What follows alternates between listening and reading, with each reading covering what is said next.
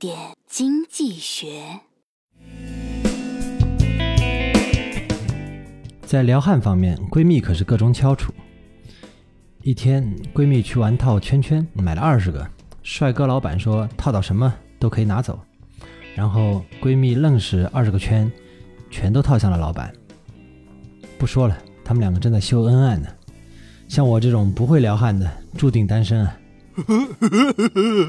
那么根据网友总结，那些死而无憾的大龄未婚女性，并非容貌丑陋、性格呆板，相反的是，很多单身女性不仅相貌俊俏、能力出众，也很懂得生活情趣。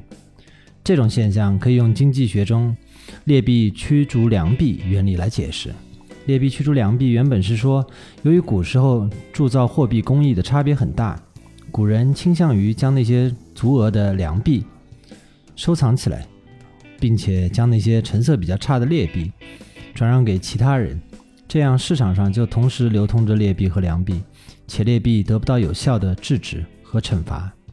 如此循环下去。良币呢，就会渐渐地被驱逐出市场，而质量差的货币反而在市场上流通起来了。如今，人们用此来泛指价值不高的东西，会把价值较高的东西挤出流通领域。这个劣胜优汰的反淘汰定律，足以解释在婚姻市场上，为啥丑女先嫁，美女呢反而容易成为剩女的现象。